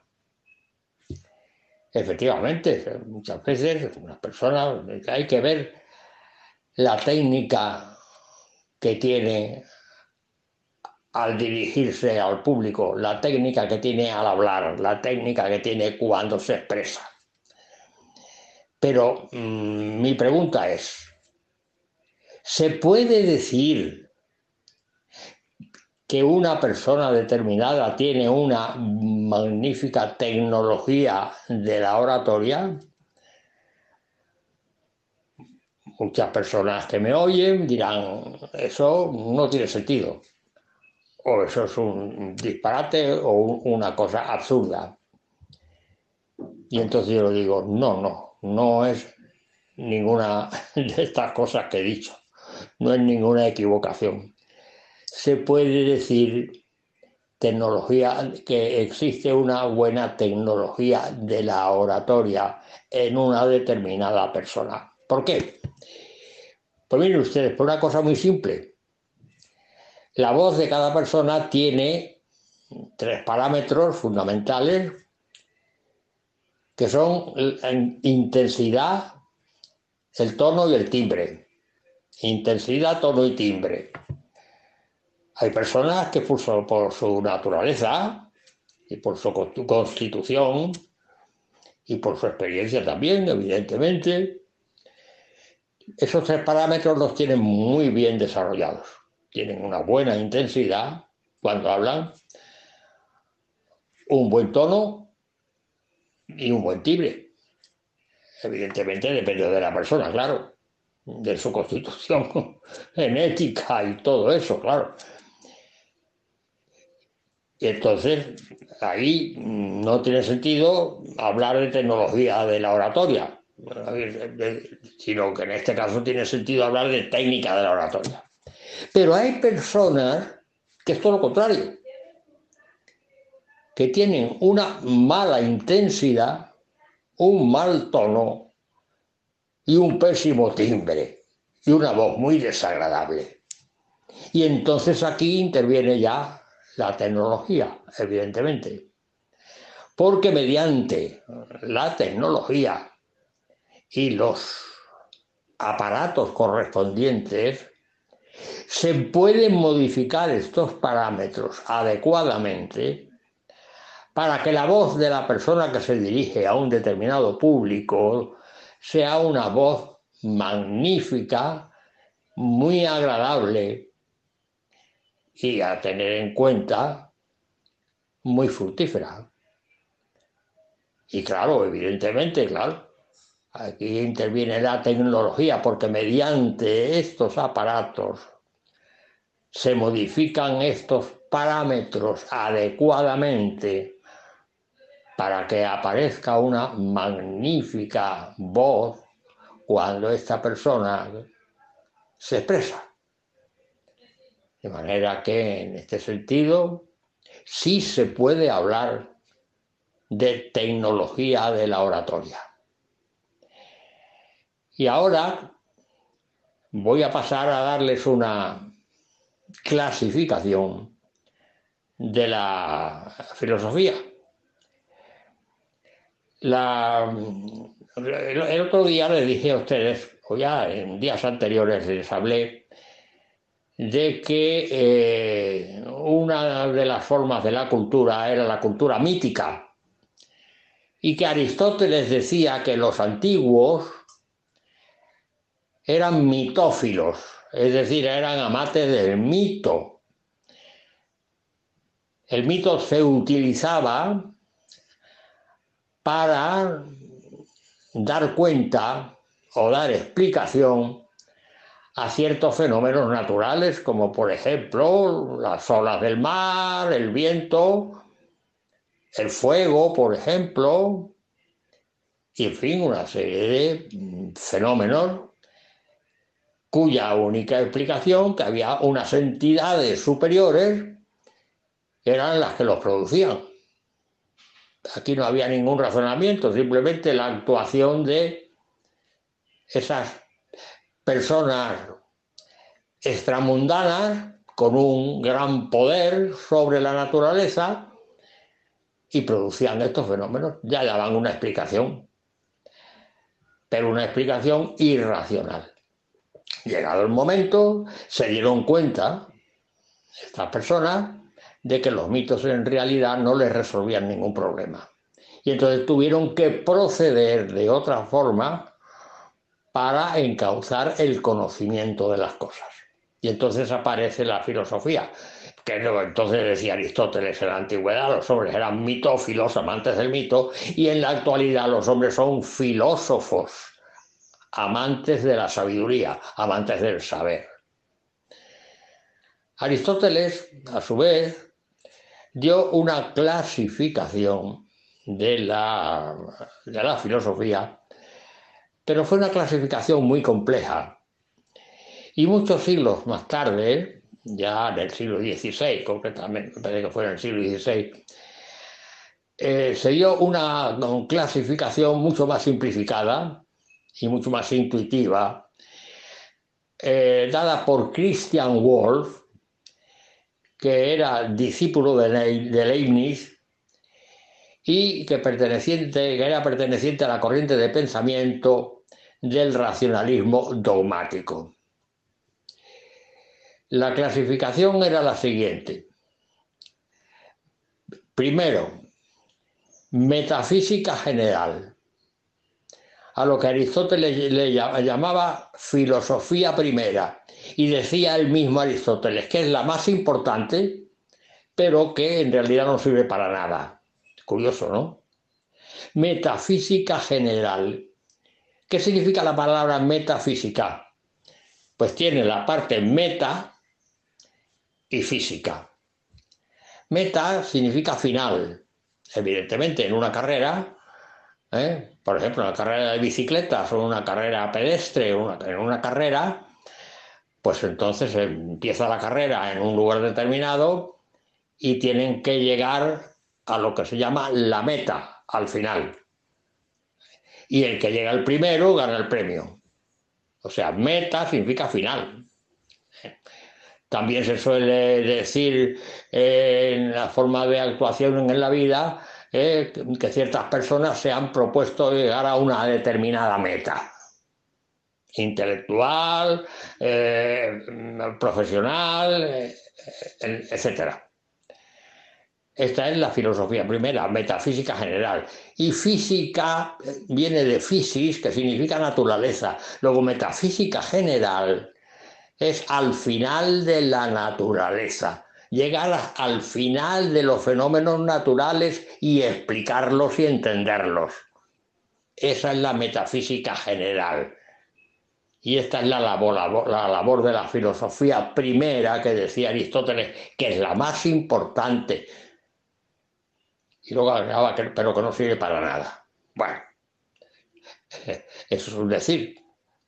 Y luego está la metafísica especial, que se divide, a su vez, en cosmología, que trata del cosmos, en psicología, que trata de las almas, y en teología natural, que trata de Dios. Y a continuación está lo que se llama la epistemología. La palabra episteme en griego significa conocer, conocimiento. Luego, epistemología es la teoría del conocimiento, es la filosofía del conocimiento. Luego está la lógica, que fue establecida también por Aristóteles en su libro Organon, que establece las leyes del pensamiento, las leyes del razonamiento. Aparece la dialéctica en la filosofía, en la, lógica. Pero la lógica de Aristóteles que aparece en su obra Organon es una lógica deductiva, en el sentido, o silogística, claro, evidentemente, en el sentido que parte de establecer conocimientos muy generales, comprobados, y llegar a conclusiones particulares. Es una lógica deductiva, la que aparece en el órgano, las leyes del pensamiento, las leyes del razonamiento. Porque luego después, siglos más tarde, aparece otra lógica que fue establecida en el empirismo inglés, que ya les he hablado de él en intervenciones anteriores, en una obra escrita por Francis Bacon, que fue uno de los que intervino en el empirismo inglés, uno de los fundadores del empirismo inglés, junto a John Lowe, George Berkeley y David Hume. Y entonces este Bacon escribe que fue un político, fue el gran canciller de Inglaterra, que se tuvo que retirar por la cantidad de, enemigos que se creó y se dedicó a la filosofía. Bueno, escribió un libro porque odiaba a Aristóteles, un libro llamado Novum Organon, ¿eh? que es la contrapartida del libro de Aristóteles, la inversa, Novum Organon. Y el Novum Organon de Bacon es para la lógica inductiva, es decir, al contrario, de la aristotélica. El, novum organon, la lógica inductiva, es que partiendo de hechos eh, particulares, aunque sean muchos, establecer leyes generales y universales. Pero claro, evidentemente, más tarde aparece David Hume con el problema de la inducción. Claro, que se llamó también de forma muy exagerada el escándalo de la filosofía.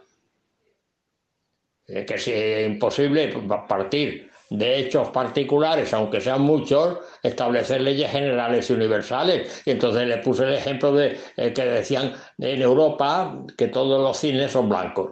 Hasta que se descubrió Australia y aparecieron en 1900 y aparecieron cines negros. Y lo mismo para también de todos los cuervos son negros. El día menos pensado aparece un cuervo blanco por una mutación genética. Es decir, está prohibido decir, esto decía Hume, eh, no es, esto eh, eh, no nos es permitido mm, decir ni siempre ni nunca, evidentemente, ¿no? Y entonces no hubo un órgano, es la lógica inductiva. Bien, pues entonces ya la lógica en órgano, en la clasificación de la filosofía, epistemología, teoría del conocimiento, la lógica, la lógica de Aristóteles, la, la lógica del órgano y luego la ética, que establece las leyes del comportamiento. La ética viene de la palabra ethos, que significa costumbre, y establece evidentemente las leyes del comportamiento de, las personas en general. De modo que esta es la clasificación que existe de la filosofía. Pues ya tenemos esta clasificación. Con todo este, en fin, estas definiciones que le he, venido eh, dando, y ahora con la clasificación de la filosofía ya estamos en condiciones de empezar a hablarles en mis próximas intervenciones de la filosofía de la tecnología, cómo empezó, qué significa, qué formas tienen, cuántas son, y luego a continuación, una vez que hablemos de la filosofía de la tecnología, hablar de la filosofía de la ciencia. Y hasta aquí mi intervención en la noche de hoy, deseándoles a ustedes, como siempre, muy buenas noches y hasta la semana que viene, si Dios quiere. Muchas gracias, profesor José Manuel Amaya, por habernos presentado hoy esta curiosidad científica. Y la Jornada Mundial de la Juventud ha tenido muchos frutos, pero uno de los frutos que ha tenido es que hemos conseguido que nos envíen muchos Padres Nuestros en muchos idiomas. Así que vamos a, empezar con el primero y vamos a seguir con muchísimos más los programas siguientes. Y cada uno pues puede ofrecer ese Padre Nuestro por lo que quiera. Yo en concreto, estaba hablando ahora con, con un oyente que me estaba escribiendo por el WhatsApp, para que se me abra la puerta de casa, que creo que se me ha roto la cerradura. Así que recen para que pueda entrar en casa, seguro que sí. Y un abrazo muy fuerte y este es el primer Padre Nuestro que tenemos en otros idiomas y con eso terminamos el programa de hoy.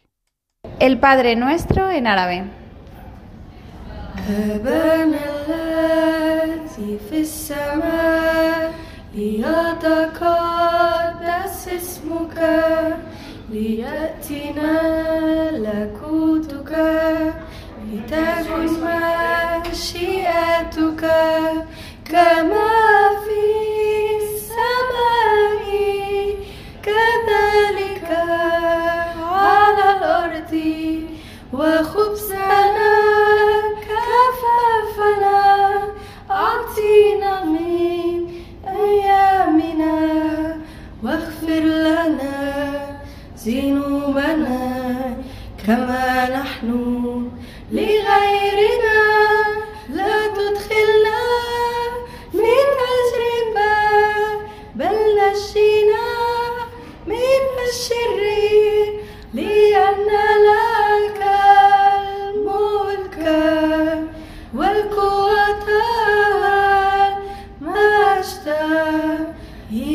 الأبد إلى الأبد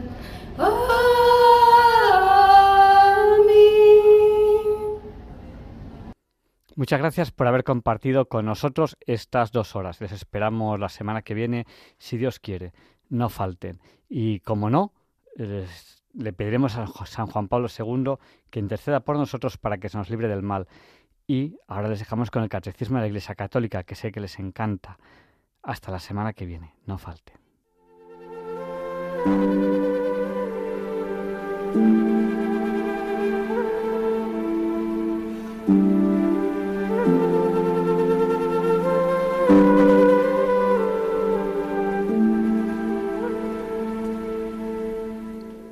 Y así concluye en Radio María el programa Diálogos con la Ciencia.